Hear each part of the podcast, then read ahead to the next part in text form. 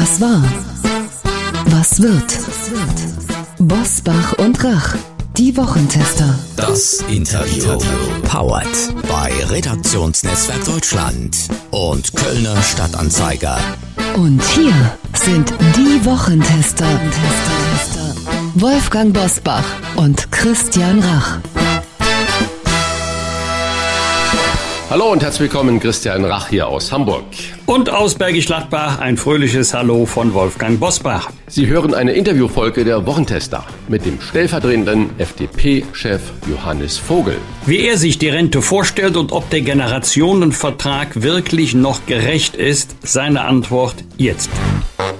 Heute zu Gast bei den Wochentestern Johannes Vogel. Der stellvertretende FDP-Chef will einen flexiblen Renteneinstieg und kritisiert, dass zu viel Politik auf dem Rücken der jungen Generation gemacht wird. Man hat die relativ gute Kassenlage der Rentenversicherung durch teure Versprechungen einfach verfrühstückt. Das hat uns in der vergangenen Woche der Regierungsberater Professor Klaus Schmidt erzählt, der die Rente mit 68 fordert. Die Rente mit 68 ist Quatsch, entgegnet FDP-Rentenexperte Johannes Vogel. Wir fragen heute, wie viel Generationengerechtigkeit gibt es überhaupt noch? Denn neben steigenden Rentenbeiträgen durch die Rentengarantie kommen bald auch höhere Beiträge in der Krankenversicherung sowie in der Pflege- und Arbeitslosenversicherung auf uns zu. Auf mehr als 23 Prozent könnte der Beitragssatz in der Rentenversicherung in den nächsten 20 Jahren steigen. Ist das Politik auf dem Rücken der Jungen? Das fragen wir einen noch relativ jungen, der immerhin auch schon 39 Jahre alt ist. Ein herzliches Hallo an den stellvertretenden FDP-Chef Johannes Vogel. Hallo, guten Morgen. Herr Vogel, steigen wir gleich ein. Im Bundestagswahlkampf 2013 haben sich die Union mit der Mütterrente und die SPD mit der Rente mit 63 in einen wahren, ich sag's mal, Lachs-Rentenwahlkampf gestürzt. Zulasten der jungen Generation rechnen Sie in den kommenden Wochen wieder mit einer Politik für Rentner? Also ich hoffe, dass wir äh, den Wahlkampf, und Wahlkampf sollte ja eigentlich das große Gespräch unserer Demokratie über die Herausforderungen in der nächsten Legislaturperiode sein, dafür nutzen, darüber zu reden, äh, wie wir eine Umkehr in der Rentenpolitik organisieren können. Denn in der Tat kommen wir aus einer, finde ich, unverantwortlichen, ja geradezu Dekade.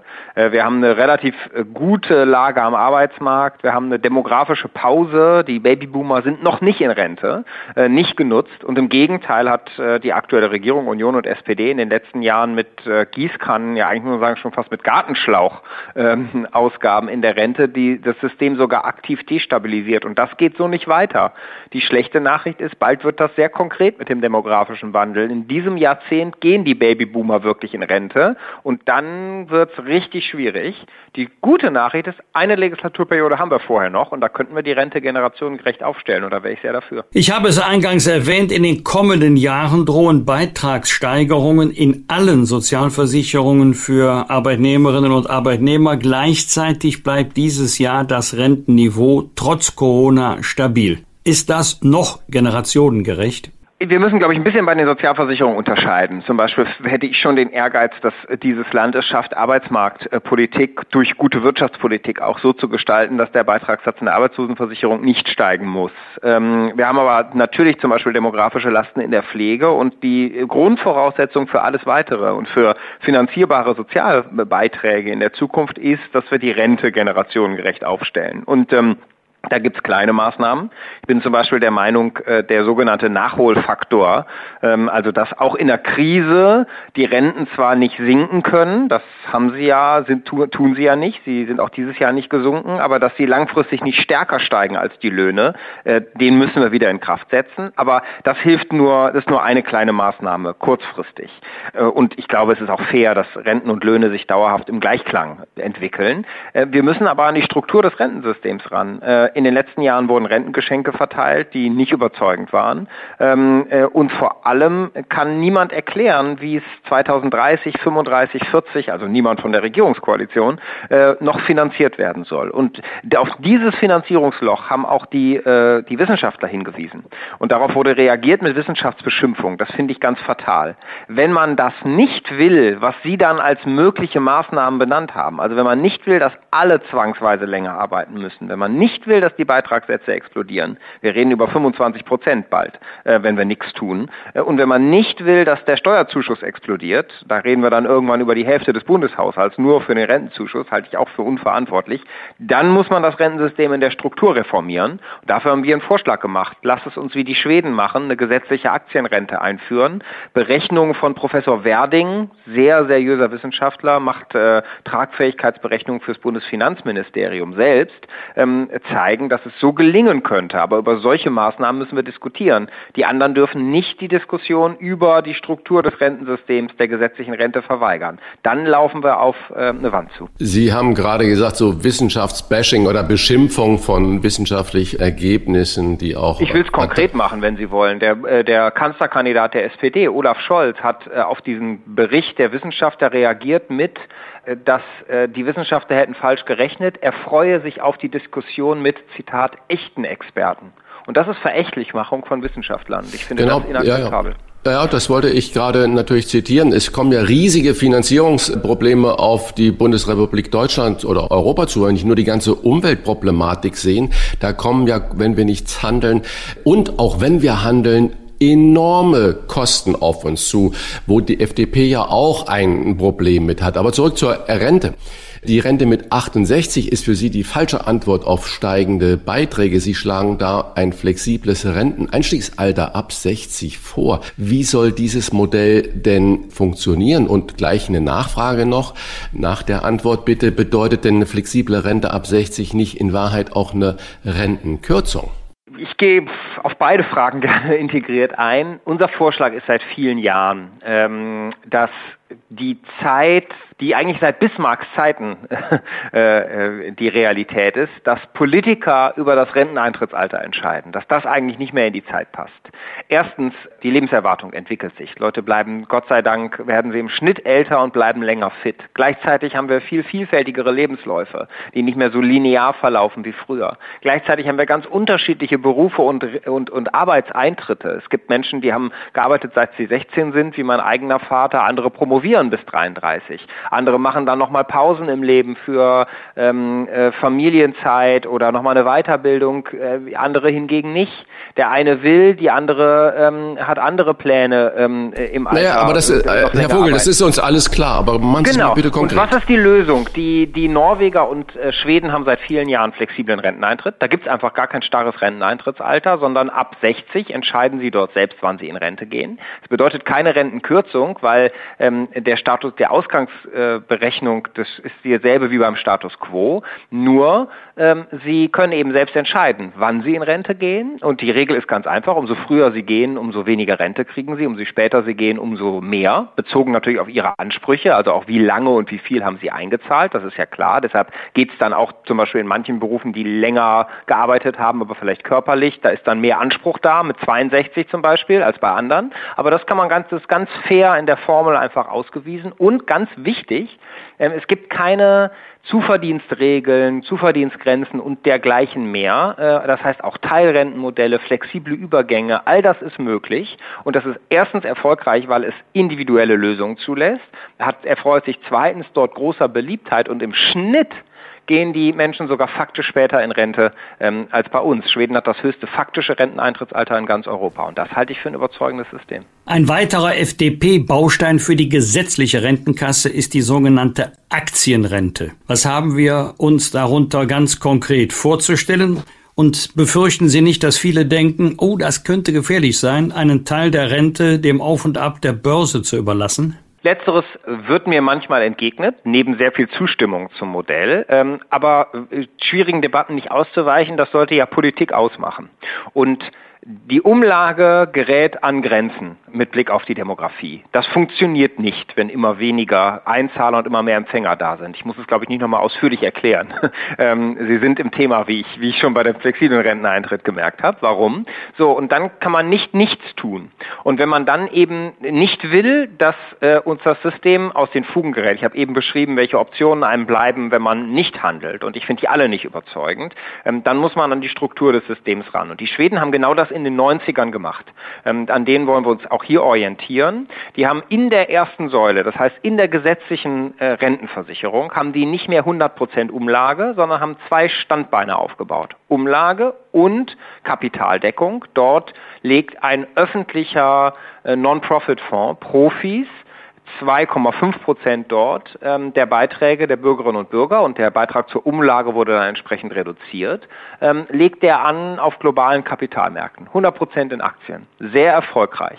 Ähm, und genau das wollen wir in Deutschland äh, auch. Unser Vorschlag der gesetzlichen Aktienrente heißt, von den aktuell 18,6 äh, äh, Prozent Rentenversicherungsbeitrag fließen künftig 16,6 in die Umlage und 2 Prozent in die gesetzliche Aktienrente. Ähm, öffentlicher Non-Profit-Fonds legt das Geld an, es sei denn, man will rausoptieren, aber das führt jetzt hier ein bisschen weit.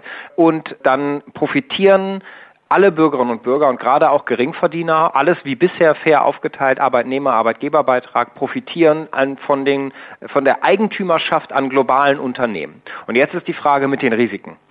Die, die, das Gute an Aktien ist, äh, dass sie langfristig enorme Renditen bieten. Wir reden ja hier nicht über Zocken, sondern ne, langfristiges Investment in Fonds, global in Unternehmen angelegt, breit diversifiziert. Das Schlechte an Aktien ist, dass sie kurzfristig schwanken.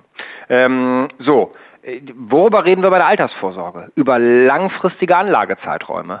Das heißt, wenn die Stärke von Aktien die Langfristigkeit ist, dann sind sie ja gerade für die Altersvorsorge gut geeignet. Und genau deshalb nutzen auch ganz unterschiedliche Länder mit ganz unterschiedlichen Rentensystemen, aber alle sehr demografiefest. Schweden zum Beispiel, unser konkreter Vorschlag. Die Niederlande, die Schweiz, die haben alle höhere Aktienanteile in der Altersvorsorge. Und das hat Gründe, weil gerade in der Altersvorsorge macht es Sinn. Und deshalb habe ich mich sehr gefreut, dass auch die Verbraucherzentralen unseren Vorschlag begrüßt haben. Und die haben nun wirklich die Verbraucherinteressen im Blick. Jetzt werden Sie nachfragen, was ist, wenn die Börsen crashen kurz bevor die Leute in Rente gehen?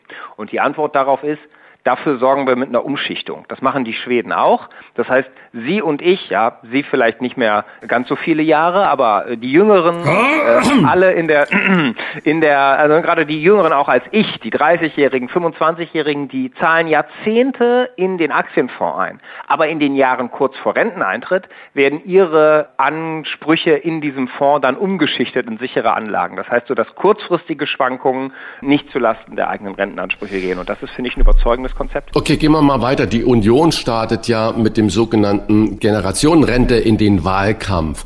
Konkret äh, soll der Staat jedem Kind bis zum 18. Lebensjahr einen monatlichen Beitrag von 100 Euro auf ein Rentenkonto einzahlen. Wenn ich das hochrechne, sind das etwa 21.600 Euro bis zum vollendeten äh, 18. Lebensjahr. Wäre diese Idee erstens mit der FDP nach der Bundestagswahl umsetzbar oder würden Sie zum Beispiel dann auch sagen, okay, super, und ab 18 Jahren Jahre legen wir diese 21.000 Euro dann schon in einen Aktienfonds an, äh, nach Vorbild der Schweden? Oder kann dann jeder frei über diese 21.000 Euro verfügen? Also ich rechne nicht damit, dass wir kurz vor der absoluten Mehrheit für die FDP stehen und deshalb werden wir für unsere Ideen Verbündete brauchen. umso stärker wir bei der Bundestagswahl werden, umso mehr können wir für zum Beispiel das Konzept der gesetzlichen Aktienrente nach schwedischem Vorbild erreichen, aber ganz alleine werden wir es nicht umsetzen können. Und deshalb freue ich mich, wenn es ähm, gedankliche Anknüpfungspunkte bei anderen gibt. Die Union ist ehrlich gesagt, ich war vom Wahlprogramm bei der Rente ziemlich enttäuscht. Die drücken sich um, um eigentlich jede klare Aussage zu irgendeiner der Fragen. Und auch diese Frage mit dem Generationenkonto, da wird irgendein Konzept, was keiner kennt, wo nur so ein Schlagwort da ist, ähm, nicht wie bei uns 40 Seiten Gutachten etc., wird als könnte eine Lösung sein, mal so geblinkt. Für den Wahlkampf ist das vielleicht positiv gesprochen souveräne Unschärfe. Ich finde, die Bürgerinnen und Bürger können mehr Klarheit bei der Rente erwarten, aber das müssen die selbst entscheiden. Ich freue mich trotzdem drüber, weil es ist ein gedanklicher Anknüpfungspunkt. Wenn Sie die gesetzliche Aktienrente hätten, können Sie natürlich in diese Aktienrente ähm, als Staat zum Beispiel für jeden, das schlagen wir auch im Wahlprogramm vor, so einen, so einen Neugeborenenbonus von 1000 Euro am Anfang des Lebens reinzulegen. Und dann sind da 20 Jahre erstmal Zinseszinseffekt drauf. Also das ist sehr sinnvoll. Also diese Gedanken sind kompatibel, da könnte man zusammenkommen und da freue ich mich. Bleiben wir mal ganz kurz bei der Union und Sie haben ja gerade schon äh, prophetisch gesagt, die FDP wird vermutlich nicht äh, die stärkste Partei werden oder die absolute Mehrheit bekommen. Das heißt, wenn Sie regieren wollen, müssen Sie koalieren. Die Union kündigt in ihrem Wahlprogramm an, dass die Sozialversicherungsbeiträge nicht auf mehr als 40 Prozent des Bruttolohns steigen werden. Derzeit liegen sie ja schon bei knapp 40 Prozent. Ich glaube, genau sind es 39,95. Ist das jetzt nicht äh, so eine Augenwischerei? Wird diese Marke denn äh, zu halten sein? Auch mit Ihrem Konzept, was Sie ja da gerade uns erklären. Also äh, das ist eine Frage, die Sie natürlich in erster Linie an die Autoren des Programms stellen müssen und man könnte sie auch der aktuellen Bundesregierung stellen. Und für mich ist dieses 40-Prozent-Ziel ähm, Ausdruck der Kurzsicht, Kurzfristigkeit der Politik der aktuellen Bundesregierung. Nicht, weil das Ziel falsch wäre, ich teile das. Die Sozialversicherungsbeiträge müssen stabil bleiben, sonst geht es zulasten der äh, Geringverdiener und äh, zulasten auch der Lohnnebenkosten, damit künftige Arbeitsplätze. Also ist alles richtig. Nur ich würde von einer Regierungspartei erwarten, dass sie erklärt, wie. Und das bleibt nicht nur die Union im Wahlprogramm schuldig, sondern äh, das bleibt auch die aktuelle Bundesregierung schuldig. Äh, wenn man dann fragt, ja, wie wollt ihr das denn einhalten? Also abgesehen davon, dass wir jetzt schon über 40 sind, ähm, aber sagt, wie wollt ihr denn zumindest künftige Steigerungen äh, vermeiden? Dann sagen die, ja, für die nächsten zwei Jahre ist das finanzierbar. Und dann denke ich immer so, hä? Für die nächsten zwei Jahre? Wir reden hier über Rentenpolitik, wir reden hier über Generationenverhältnisse, wir reden über Jahrzehnte. Und das ist, finde ich, wenn wir ein bisschen mal abstrahieren, generell das Problem äh, der letzten Jahre gewesen. In zu vielen Politikbereichen denken wir immer nur, also nicht wir jetzt, sondern die Politik, die in, bei den handelnden Akteuren in der Mehrheit äh, Verantwortung trägt, also die Regierung, die denkt immer nur bis Ende der jeweiligen Legislaturperiode. Ich glaube ganz generell bei allen Megatrends, Dekarbonisierung, Digitalisierung, aber eben auch Demografie, Demografie müssen wir in Jahrzehnten denken. Und deshalb werde ich, und äh, finde gut, wenn Sie es auch journalistisch machen, diejenigen, die das sagen, quälen, ob sie denn ein Konzept haben. So, unser Konzept ähm, wir haben ein Gutachten gemacht von Professor Werding, ich habe das eben schon erwähnt und das ist auch öffentlich einsehbar. Und durch unser Konzept gelingt eine Stabilisierung der Rentenfinanzen und damit auch eine Verhinderung künftiger Steigerungen äh, des Rentenbeitragssatzes. Ähm, ganz äh, äh, sozusagen im goldenen äh, Zeiten werden wir uns nicht bewegen können, sondern man wird zum Beispiel Umstellungskosten haben dafür. Das liegt aber daran, dass wir eben zehn Jahre unverantwortliche Rentenpolitik nicht rückgängig machen können, sondern die Lasten sind erstmal da und ab Stand heute müssen wir dann agieren. Aber äh, unser Konzept ist ein Weg, ähm, wie es gelingen kann. Renten und Staatsfinanzen zu stabilisieren und für ordentliche Renten äh, auch gerade für Geringverdiener äh, zu sorgen. Ich bin nicht jemand, der ganz generell den Anspruch hat, nur du oder nur wir wissen, wie es geht. Ich bin offen für jeden anderen Vorschlag. Darüber müssen wir diskutieren dann in der Demokratie. Nur irgendeinen Vorschlag würde ich schon erwarten. Die Union möchte auch, dass alle Selbstständigen zur Vorsorge verpflichtet werden sollen, entweder indem sie in die gesetzliche Rente einzahlen oder indem sie privat vorsorgen. Für manche Berufsgruppen gilt das ja heute schon. Was halten Sie oder die FDP von dieser Pflicht für Selbstständige? Ich muss einen Satz vorweg schicken, weil manchmal in der politischen Debatte nicht von der Union, aber von zum Beispiel SPD und Grünen so getan wird, als könnte man die demografischen Probleme in der Rente dadurch lösen, dass man mehr Einzahler besorgt. Und das ist falsch, weil mehr Einzahler heißt auch mehr Empfänger in der Zukunft und äh, die demografische Herausforderung des Rentensystems, die ist dauerhaft, die geht bis weit über die nächsten Jahrzehnte hinaus. Und deshalb ist das keine Lösung für das demografische Problem. Es kann trotzdem, muss man darüber diskutieren, wie sind die Absicherungen für bestimmte Bevölkerungsgruppen. Und ich bin auch der Meinung, ähm, eine Altersvorsorgepflicht für Selbstständige ist fair, wenn Selbstständige in anderen Bereichen nicht länger unfair als Erwerbstätige zweiter Klasse behandelt werden. Die müssen zum Beispiel in der Krankenversicherung in manchen Einkommensbereichen höhere Beiträge zahlen als identisch verdienende Angestellte. Und wenn wir dafür Gleichbehandlung sorgen, dann finde ich es auch fair, dass wir auf der anderen Seite auch verlangen, dass Selbstständige wie alle anderen fürs Alter vorsorgen. Aber es muss echte Wahlfreiheit geben, wie man es macht. Äh, und es muss ähm, äh, auch äh, Karenzfristen in jeder Gründungsphase geben, weil sonst geht das zulasten von Unternehmertum und Gründung. Das wäre ganz fatal. Ähm, und es muss eben bei der Wahlfreiheit auch kapitalgedeckte Varianten geben. Denn in manchen Bereichen von Selbstständigkeit, in den klassischen freien Berufen, haben wir schon kapitalgedeckte Alterssicherungssysteme. Und die sind sehr viel demografiefester als die Rentenversicherung, was auch nochmal zeigt, warum es ganz falsch wäre, alle Bürger in die gesetzliche Rentenversicherung zu zwingen. Dann machen wir das System ja noch instabiler mit Blick auf die ja, Demokratie. Aber Herr Vogel, ich meine, ich glaube, mit Selbstständigkeit äh, meint man ja nicht den großen mittelständischen Unternehmer, der ab 100 Personen aufwärts äh, beschäftigt, der vielleicht auch wirklich äh, sich für das Alter das Häuschen äh, bauen kann und äh, eine vernünftige private Vorsorge machen kann, sondern selbstständig ist ja der kleine Gastronom mit zwei Angestellten oder der kleine selbstständige Buchladen oder der Gemüsehändler. Und da kommt ja eine große Welle, wenn sie nicht schon da ist, von prekären Situationen auf uns zu, wo diese Menschen gar nicht in der Lage waren, qua ihres Einkommens oder ihrer Gewinne äh, vorzusorgen. Und ich denke, dass das ja der Hintergrund ist, äh, wo man sagt, diese Selbstständigen sollten gezwungen werden, in Anführungsstriche doch auch ähm, selbstständig vorzusorgen.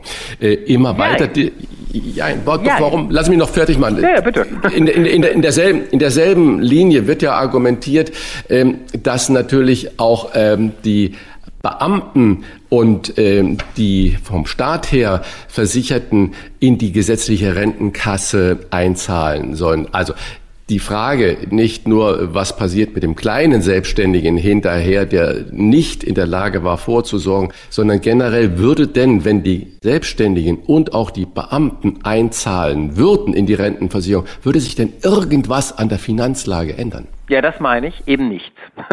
Das, deswegen muss man trennen. Das Thema Altersvorsorge äh, für Selbstständige wird durchaus aus unterschiedlichen Motiven vorgetragen. Ähm, ich komme gleich zur Frage der Absicherung. Ähm, aber ich kenne auch viele politische Akteure, die sagen, die ernsthaft sagen, wenn alle inklusive der Selbstständigen, verpflichtet werden, die gesetzliche Rente einzuzahlen, dann wäre alles gut. Das ist so eine Vorstellung, so ähm, ne, es ist, äh, das System ist nicht solidarisch genug und deswegen funktioniert es nicht. Und das ist eben eine Milchmädchenrechnung im Blick auf die Demografie. Ähm, da, dann müssten Sie erstens auch die Freiberufler mit dazu nehmen. Das ist ja alles andere wäre ja sonst unfair. Dann richten Sie einen Bärendienst an, weil dann wickeln wir kapitalgedeckte Alterssicherungssysteme ab in manchen Berufsgruppen, um sie dann in die Umlage zu bringen. Und gleichzeitig schaffen wir uns die Empfänger von morgen. Und in einer insgesamt alternden Gesellschaft mit teilweise zum Beispiel bei den Beamten sogar noch ungünstigerer demografischer Bevölkerungsstruktur ist das für die demografischen Probleme keine Lösung. Man kann aus anderen Gründen dafür sein wollen, aber eine Lösung für die Demografie ist es nicht. Da sind sich auch alle Experten einig. Das ist eine Milchmädchenrechnung. Trotzdem halte ich es für richtig, dass Selbstständige fürs Alter vorsorgen müssen. Ich bin ja für eine Altersvorsorgepflicht mit Wahlfreiheit und Karenzfristen. Ich will nur so ein bisschen diesem Eindruck vor, vorbeugen, weil das die Selbstständigen auch sehr trifft, dass die alle prekär wären wären oder nicht fürs Alter vorsorgen würden. Das trifft nicht zu. Es gibt nur eine einzige äh, empirisch äh, belastbare Untersuchung darüber, die gezeigt hat, dass die Mehrzahl der Selbstständigen sehr wohl selbst fürs Alter vorsorgt. Ähm, also das ist ein bisschen, da muss man, finde ich, die so ein bisschen vor mancher Zuschreibung von außen in Schutz nehmen. Aber die Mehrzahl heißt nicht alle. Und deswegen bin ich auch für eine Vorsorgepflicht mit echter Wahlfreiheit. Das ist eine Debatte, die wir unabhängig von der Frage der Demografiefestigkeit des Rentensystems angehen müssen. Regierungsberater Professor Schmidt von der LMU München schlägt vor, das Renteneintrittsalter an die Entwicklung der Lebenserwartung zu koppeln. Was sagen Sie dazu? Glaube, dass ähm, das überlegenere System eben der Übergang zu einem nicht mehr starren Renteneintrittsalter ist, wie die Skandinavier das vormachen. Und die, äh, die Erfahrung zeigt ja, dass das eben sehr erfolgreich ist. Wir haben eben in Schweden und Norwegen durch die flexiblen Übergänge, durch die Berechnungsformel faktisch dann auch ein höheres Renteneintrittsalter als bei uns. Und äh, ich finde, man darf von überlegenen Systemen lernen. Das gilt generell. Bei der Digitalisierung von Estland, beim Homeoffice von den Niederlanden und bei der Rente von den Skandinaviern. Ähm, in Europa Europa dürfen wir gucken, was wo funktioniert äh, und da, wo übertragbar, und in dem Fall ist es übertragbar, lernen. Verlassen wir mal die Rentenpolitik, Herr Vogel. Ein Thema in dieser Woche neuer Umfragerekord für die FDP. Laut Meinungsforschungsinstitut INSA liegt ihre Partei derzeit bei 14 Prozent und damit eigentlich nur noch knapp hinter der SPD.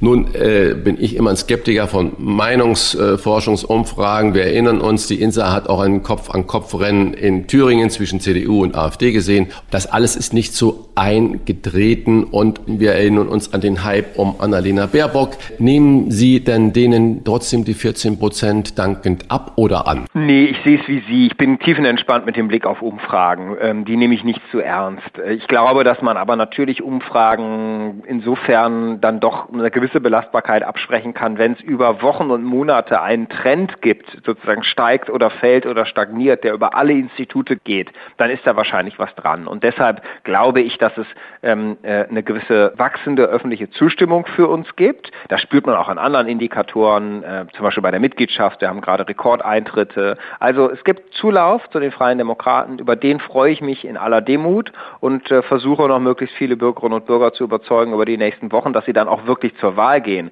Konkrete Umfrage, Prozentwerte, ähm, äh, die sollte man, damit sollte man sich nicht zu intensiv als Politiker beschäftigen. Nachfrage, die CDU, die Grünen und auch die SPD haben ja alle Kanzlerkandidaten, Kandidatinnen bereitgestellt und daraufhin wurden sie natürlich von der ARD, ZDF und auch von RTL und ich glaube sogar Pro7 seit 1 zu sogenannten Driels, also dreierlei Kampfgespräche oder Diskussionen im Fernsehen eingeladen. Und wenn die FDP jetzt aber so stark sein sollte, müssen sie da nicht an der Tür klopfen.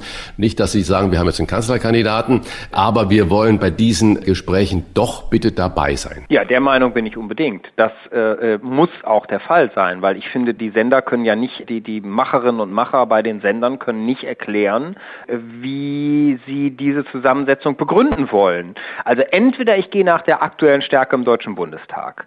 Ähm, dann sind die Grünen die kleinste Oppositionsfraktion.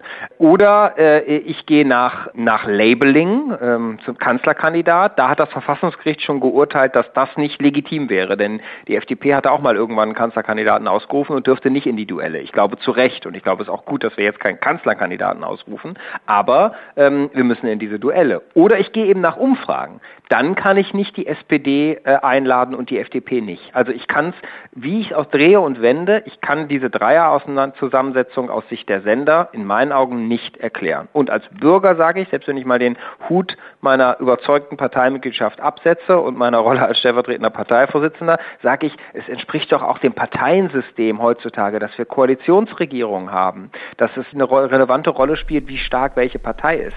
Und Aber Herr Vogel, dann müssten Sie ja konsequenterweise auch die stärkste Oppositionspartei einladen, nämlich die AfD? Oder wo machen Sie da die Grenze?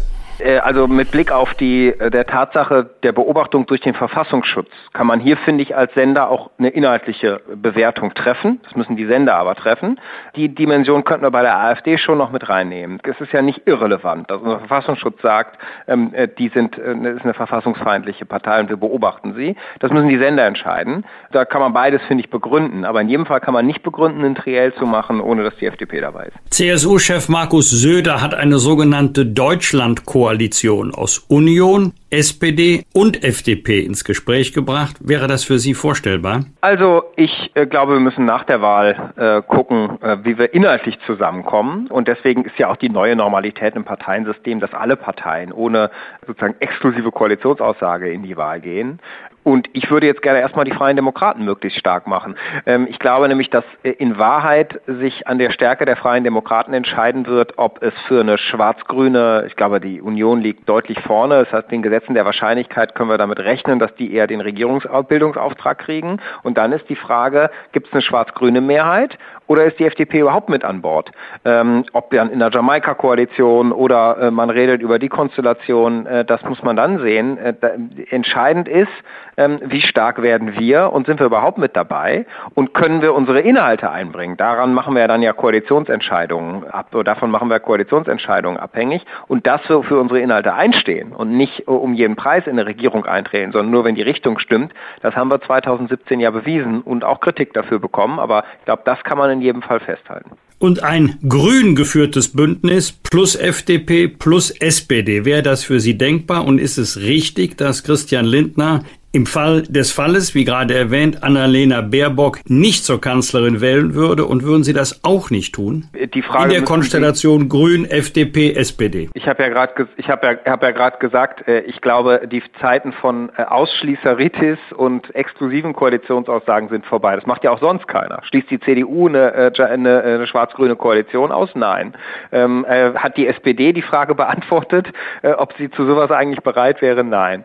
Äh, nein. ich glaube, glaube, wir müssen äh, erstmal selber so stark werden, dass es zu der, bei der realen Frage, hat Schwarz-Grün eine Mehrheit oder ist die FDP dabei, dass äh, die entschieden wird, das müssen die Wählerinnen und Wähler wissen und darum geht es in Wahrheit bei der nächsten Bundestagswahl. Und dass wir äh, anhand von Inhalten entscheiden, wie wir in eine Koalition gehen, das haben wir, glaube ich, deutlich gemacht. Und ehrlich gesagt, wenn ich mir anschaue auf die Frage von mehr Belastung der Bürger, ja oder nein, oder wie links, Grüne und SPD ähm, äh, in der Sozialpolitik sind, ähm, zum Beispiel bei der Rente, über die wir eben geredet haben, wo die die, die Politik der Großen Koalition noch fortsetzen wollen, da zeigt sich schon, äh, was realistisch ist und was nicht. Wird es einen Rentenwahlkampf zu Lasten der Jungen geben? Und wie sieht das FDP-Konzept gegen den Blick in den Abgrund bei der Rente aus? Das hat uns Johannes Vogel erklärt, der stellvertretende FDP-Bundesvorsitzende. Herzlichen Dank für das Gespräch. Vielen Dank, Johannes Vogel. Danke Ihnen. Bis dann. Danke für die Zeit. Gerne. Ciao, ciao. Das waren die Wochentester, das Interview mit Unterstützung vom Kölner Stadtanzeiger und dem Redaktionsnetzwerk Deutschland. Wenn Sie Kritik, Lob oder einfach nur eine Anregung für unseren Podcast haben, schreiben Sie uns auf unserer Internet- und auf unserer Facebook-Seite. Fragen gerne per Mail an kontakt@diewochentester.de. Und wenn Sie uns auf einer der Podcast-Plattformen abonnieren und liken, dann freuen wir uns ganz besonders. Danke für Ihre Zeit. Die neue reguläre Folge hören Sie am Freitag, dem 23. Juli diesen Jahres, Punkt 7 Uhr. Bitte die Wochentester einschalten. Was war? Was wird? Wolfgang Bosbach und Christian Rach sind die Wochentester. Ein Maßgenau Podcast. Powered bei Redaktionsnetzwerk Deutschland und Kölner Stadtanzeiger.